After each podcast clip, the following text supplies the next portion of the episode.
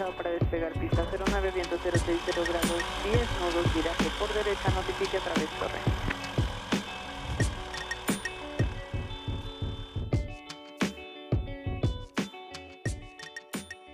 Hola, bienvenidos a un episodio más de Latin Pilot Podcast, el podcast donde venimos a aprender, a conocer mucho más de este mundo de la aviación y pues sobre todo también a, a reconocer a, a, grandes personajes de la aviación, ¿no? Como va a ser tal el caso del día de hoy.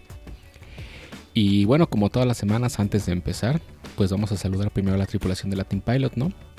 Veamos, Nico, ¿cómo estás tú el día de hoy?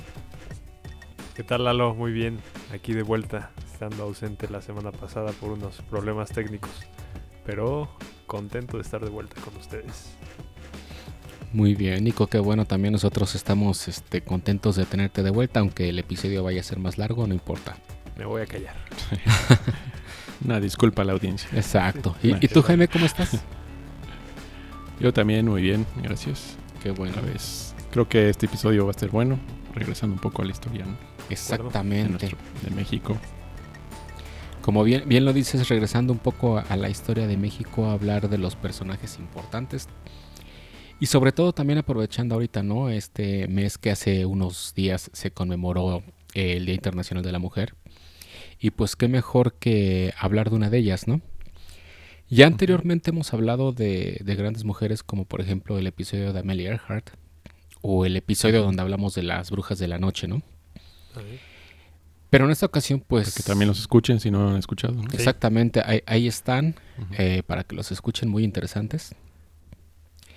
Y bueno, en esta ocasión pues decidimos eh, pues hablar de una mexicana, ¿no? Una mexicana que sin duda alguna es muy importante porque marcó un precedente y abrió la puerta a muchas otras mujeres que se convirtieron en pilotos y que incluso hoy en día todavía están volando y las que siguen eh, desarrollándose, ¿no? Por lo tanto, pues vamos a hablar hoy de la gran Emma Catalina Encinas Aguayo. Qué bonito apellido, Ah, por caray, cierto. ¿tu prima? Sí, oye. No, fíjate que, que pensaría que fuera algún pariente lejano mío, pero pues nació en Chihuahua. Entonces, y mi familia, pues la, la parte de los Aguayo viene de, de Michoacán y Jalisco. Entonces, Pero no es tan común tu apellido. Entonces no hay. no es tan común. Sí. Entonces, en una de esas puede Yo ser. creo que sí en una de esas. Hay que investigar. Pero bueno, ¿quién fue Emma Catalina Francisca Guadalupe Encinas Aguayo? ¿Habían escuchado hablar de ella? Yo solo por uh, que vi un tweet que se entrega una beca, ¿no? Es- Cada año. Más bien, apenas este año fue la primera vez que se otorgó una ¿Este beca, año? ¿no? Para- Ah. por parte de... Sí. mm, creo que es el Colegio de Pilotos eh, Aviadores de aquí de México, que hizo la beca precisamente para apoyar la educación de, de mujeres que desean ser pilotos. Y le dio justamente ese nombre, el de Emma Catalina. Y digo, resumiendo, pues va a ser Emma Catalina, ¿no? Porque pues los nombres que tenían en aquella época pues era cuatro nombres y si los repetimos cada durante este episodio va a estar un Sí. poco largo, ¿no? Y bueno, pues ella nació allá, eh, como ya lo dijimos, en Chihuahua. Y pues nació el 24 de octubre de 1909, ¿no? Justo unos meses antes de que estallara, bueno, casi un año antes de que estallara la Revolución Mexicana. Y pues debido a esto, pues eh, ella y su familia pues huyeron a El Paso, Texas, ¿no? Y pues bueno, estuvo viviendo en Estados Unidos y estudió allá en la Universidad de California. Principalmente era, le gustaban las artes, ¿no? Estudió danza y participaba en teatro y en otras producciones así del estilo. Incluso llegó a salir en dos películas, una que se llama Río Rita y otra que se llama Romance of the Río Grande. Y ya este, después de eso, pues ya, ya que había estudiado y todo, pues ya fue cuando regresó a Chihuahua, ¿no? Y ahí fue curioso su historia porque ella, eh, pues por lo mismo que había estudiado danza, empezó trabajando dando clases. Pero su sueño siempre había sido aprender a volar. ¿Mm? Aquí, como comentario, vale la pena mencionar que, que estaba o había nacido en una época donde la aviación también venía naciendo y creo que era la sensación en ese momento, ¿no? Exactamente, tenía, pues digo, na- nació en el 909 y pues para cuando fue esto ya ya fue por ahí de 1930. Sí, Sale que pues la- sí, La, la Era- era del Art Deco. exacto, cuando estaba pues todo Mm. el apogeo, ¿no? Saliendo toda la aviación y que era pues eran héroes y muy exclusiva y todo. Entonces, bueno, ella estando aquí, allá en Chihuahua, pues conoció, le presentaron a, a una persona llamada Roberto Fierro, que tiene una escuela de aviación en México. Y entonces, eh, pues bueno, empezó a usar las ganancias de, su escue- de la escuela de baile para pagar las clases.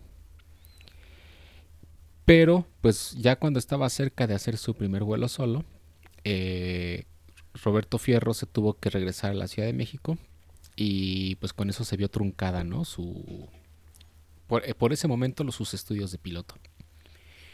Ella viajó a la Ciudad de México, lo siguió, dijo, no, oye, estaba muy determinada a cumplir su sueño. Y pues llegó a México, ¿no? Y empezó a buscar escuela de aviación, pero pues como era de esperarse en aquella época, en ningún lado la querían aceptar. ¿Por qué? Pues porque era mujer, ¿no? Y era pues algo que solamente los hombres hacían en ese entonces. Pero pues eso en lugar de desanimarla, en lugar de desalentarla, pues hizo que siguiera luchando, ¿no? Y ya volvió a contactar a Roberto Fierro. Y pues le, él aceptó enseñarle, pero obviamente iba a necesitar el permiso del general porque él era militar. Y pues bueno, finalmente sí consiguió que le autorizaran la instrucción y pues empezó a volar en el famoso en los famosos campos de Valbuena, ¿no? De los que ya hemos hablado en el episodio de Braniff y todos ellos. Como ella había na- vivido en Estados Unidos durante mucho tiempo, pues ya ah, dominaba el inglés, ¿no? Entonces, pues ahora, ¿qué hizo para pagarse la carrera? Pues empezó a traducir revistas de aviación y dando clases de inglés a los pilotos, ¿no? Que no sabían. Y finalmente, pues el 20 de noviembre de 1932 hizo su examen de vuelo y su licencia pues la obtuvo el 4 de diciembre de 1932, ¿no? La número 54 de México. ¿Sale? Entonces fue la número persona número 54 en recibir una licencia de piloto. Y digo, hay, no sé si, si, si tuvieron la oportunidad de leer un artículo que está en una página de la Secretaría de Comunicaciones y Transportes, donde habla precisamente de que en sus exámenes le fue bastante bien. En el examen de vuelo, digo, es muy diferente, ¿no? Porque ya no es un examen O sea- de vuelo como los que estamos acostumbrados hoy en día, ¿no? Lo- Los prácticos, ¿verdad? Ajá, el- los prácticos, Ah. los prácticos. Uno de los prácticos. donde dice incluso que hasta tuvo este acrobacias, hizo espirales y hasta un aterrizaje con motor parado y realizó en el examen, ¿no? O sea, muy, muy diferente a lo que Qué padre examen. Exacto, muy diferente a lo que se hace hoy en día, ¿no? Tenía puntos Sí. extra, ¿no? Exactamente. Y, y vaya, pues le reconocieron porque realmente, pues su examen fue muy bueno. Incluso sus exámenes teóricos fueron también buenos. Y pues así fue como se, se convirtió, ¿no? En la primer eh, mujer con una licencia de piloto aquí en México. Obviamente, pues sí empezó a trabajar, empezó a ejercer como piloto. Eh, ¿Saben en dónde trabajó, por ejemplo? Sé que también fue piloto de las de algunos aviones presidenciales. Este, Sí, de aviones de gobierno. Aviones Ajá, de del gobierno. gobierno. no, no recuerdo bien de qué de qué este administración, pero llegó hasta ese punto, ¿no? Volar el avión presidencial. Sí, sí, eso es exactamente lo que se comenta, ¿no? Que lo- logró eso. Y bueno, ya fue, digamos, no- su, su carrera como tal en la aviación no duró mucho. Porque finalmente, bueno, después cuando ya, ya se casó se mudó a, a Veracruz. Y ya ahí se dedicó pues a ser instructora de piano y de ballet. ¿no? Y ya vaya, a, a ella su, su carrera pues fue ahí ajena a la aviación, ¿no? Pero realmente pues su activismo y su sus ganas y por pues, pues, buscar esa igualdad de derechos, ¿no? De que las mujeres tuvieran acceso a hacer lo que, lo que ellas querían hacer, de tener los mismos acceso a las mismas cosas que, que los hombres tenían en ese entonces, ¿no? Eh, debido a esto, pues, dime Nico. Creo que, como dices, ¿no? Dejó la, la, la carrera de, o el mundo de la aviación, eh, pero creo que también los, la siguió a lo largo de su vida, siendo el ejemplo para muchas otras mujeres que querían, que querían el- vivir el, el mundo de la aviación también. Exacto, y porque al final, pues, los puestos que tuvo después de esos fue, llegó a ser presidenta de una asociación, una organización, del Al- Alliance of Pan American Round Tables, que fuera una organización de mujeres, y pues llegó a ser la directora nacional, ¿no?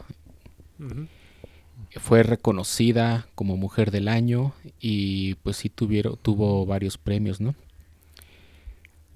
Incluso pues ya, ya, ya más adelante llegó a ser incluso la traductora oficial del presidente Luis Echeverría, ¿no? O sea, a- hasta ese punto llegó. Eh, digo, al- algo que hay que eh, hablar también de ella es que no solo dominaba el inglés, sino también hablaba francés, portugués y ruso de forma fluida. Ah, sí, tranquilo. Sí, exactamente. y- Sí, el ruso. Impresionante, ¿no? Sí. exactamente. Y hasta llegó a ser hasta productora de televisión. Y, y esto, su- sus ideas de ser productora de televisión, pues fue básicamente porque perteneció a, las famosas sufragistas, ¿no? Aquel grupo de mujeres que en la década de los 50 pues luchó por el derecho al voto de las mujeres. E incluso los, los programas que ella produjo fueron precisamente para informar a la mujer cuáles responsabilidades tenía y qué derechos tenía como votante, ¿no? Entonces sie- siempre estuvo ahí, siempre estuvo luchando por, por sus derechos, por la igualdad y todo, y pues nunca paró, ¿no? Finalmente, pues, eh, como es de esperarse y como hemos sabido en otros episodios donde hemos hablado de, de mujeres pioneras en la aviación, pues no tuvo el reconocimiento como tal que debiera en vida. No sé si han visto ustedes que en el aeropuerto de la Ciudad de México, en la Terminal 1, hay una sección donde hay bustos de personas importantes en la aviación.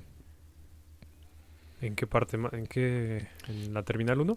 En la Terminal 1 Ujú. está a un lado de los que eran los mostradores de Interjet. Según yo, entre los de Interjet y los de Viva, ahí está. Es, es una pequeña... Ah, sí, Explanada. Mm, ujú. Pa- para serte honesto, Lalo, los he visto de lejos. Usualmente sí, uno va al aeropuerto con poco tiempo. Corriendo. Pero ahorita que lo mencionas, la siguiente vez que ande por ahí, me voy a dar una vuelta. Creo que también los que escuchan este podcast deberían de darse una vuelta y conocer más de, de Emma. Puedes tomar unas fotos y las publicamos. Ah, Exacto. excelente, sí. Sí, sí, sí. Sí, es, es, es la galería de los próceres de la aviación mundial. Obviamente, pues está el busto de Charles Lindbergh, de Alberto Braniff, de todos ellos, ¿no? Que, que fueron pues pioneros. Pero faltaba el Dema.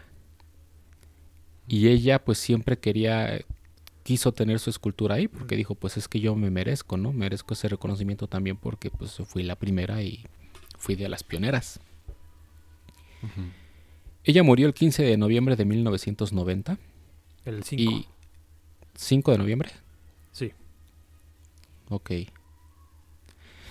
Bueno, digamos que noviembre de 1990, ya ves que luego ya cambian las fechas. Y pues hasta ese entonces no tenía todavía su estatua. Bueno, su busto ahí en la, en la galería, ¿no? Y pues al final, el, pues un grupo de mujeres fueron las que se unieron para conseguir el dinero y hacer pa- pagar la fabricación del busto y que finalmente se colocara ahí, ¿no? O sea, a pesar de que todavía en 1990 que estamos hablando de hace que 31 años, 32 años, años. Sí. pues todavía no, no se le quería reconocer como se debía, ¿no? Y pues esa es la historia así a grandes rasgos de, de, de Emma Catalina. Obviamente hay muchas otras cosas, pero pues es eh, hemos hablado ahorita de lo más importante, ¿no? No sé si quieren agregar ahorita algo más también, Nico Jaime. Dale tú, Jaime. Yo me voy a extender. No, Entonces yo cortito ahorita. No, pues yo como dices, creo que es importante pues, recalcar la importancia de las mujeres en la aviación, ¿no? Que muchas veces no se da el reconocimiento y que pues hemos visto pues en varias investigaciones que hemos hecho, en, varios episodios, que pues sí hay bastantes mujeres en la aviación y que han ayudado mucho a crecer en este, en este mundo, ¿no? También como pues, pues, hay muchos ejemplos, ¿no? Tal vez algún- alguna vez hablemos de las que fueron a- astronautas para el proyecto, Mm. para, el- para- antes del Apolo, que sacaron mejores resultados que los hombres, de hecho, pero no se, no se conoce de ellas, ¿no? Entonces es importante, pues, yo creo que esto que, que conozcan que, que hay bastantes mujeres y que se empiezan a meter las- también las mujeres a este grandioso mundo de la aviación, ¿no? Que no sea solo, que parece ser un, un mundo de solo de hombres, por fuera.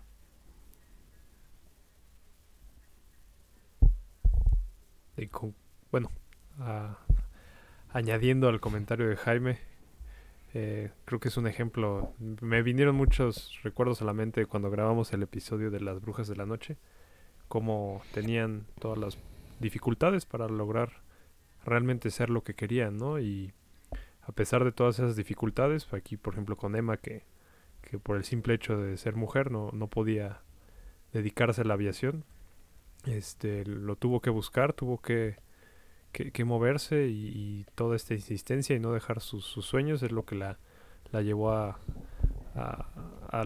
tener todos estos logros específicamente hablando de- del mundo de la aviación, ¿no? Y creo que también esa actitud que, o personalidad que, tenía eh, la llevó a, todos estos otros logros de, ser directora de, la Alliance of Pan American Round Tables y ser un ejemplo para, para todas las mujeres eh, eh, mexicanas sobre todo, ¿no? Y, y, uno se da cuenta, ¿no? Las dificultades ayudan a, a, a querer las cosas aún más y luchar por los sueños y a final de cuentas ellas ellas se desempeñaban mucho mejor que los hombres, ¿no? Aquí, como mencionabas Lalo, la mejor en sus exámenes prácticos, teóricos seguramente, al igual que las brujas de la noche, como les llamaban en ese en esa época, fueron temidas por los nazis. Y este y nada más queda como como enseñanza de que pues perseguir tus sueños siempre es siempre es lo, lo, lo más bonito que puedes hacer en la vida. Y creo que creo que eh, tenemos varios ejemplos. Aquí una mujer y este lo cual lo cual motiva mucho y también a, a todas las mujeres de nuestra audiencia las invitamos a que sigan leyendo de, de, de Emma Catalina Guayo. Listo, ya acabó mi sermón. Sí. no, digo, es- Muy está bonito. bien, Nico, porque sí, co- como dicen, ¿no? O sea, es eh, abrió brecha.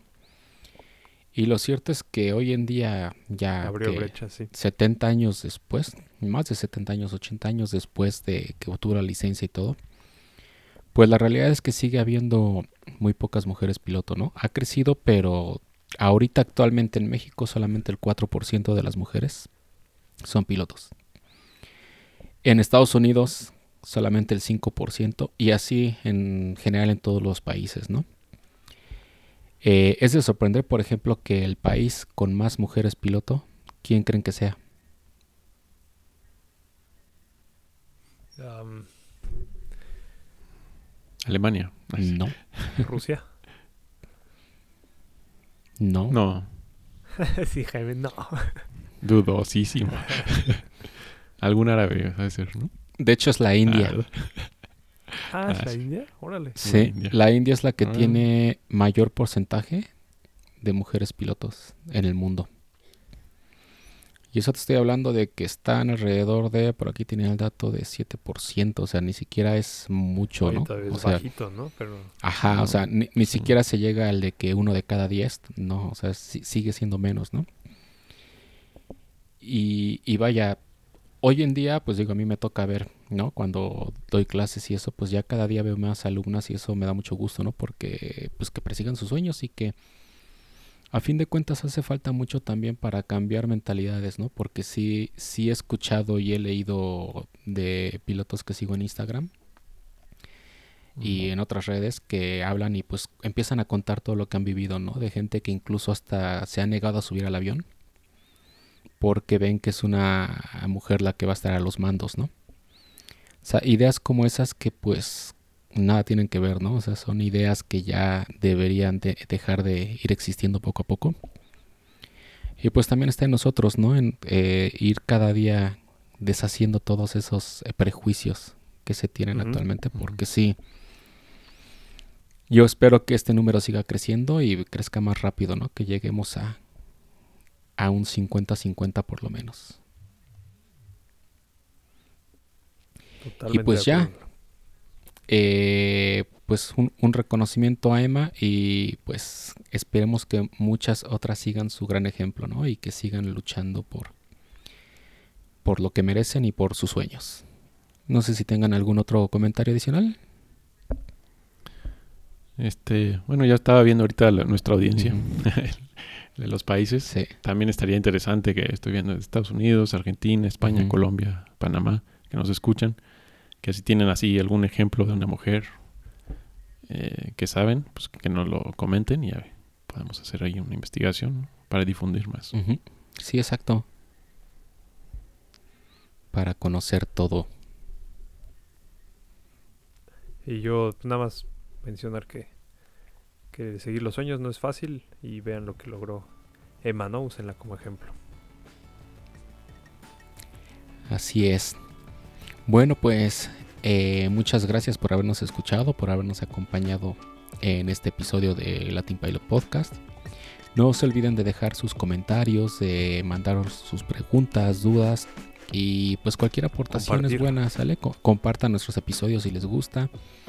Redes sociales, ya saben, Latin Pilot tanto en Facebook, YouTube, Twitter, Instagram, TikTok, todo. Así que pues ya saben dónde encontrarnos, ¿no? Y con gusto los escuchamos. Y por esta semana se despide de ustedes. Nico. Jaime. Y Lalo. Que tengan una excelente semana y cuídense mucho. Nos vemos.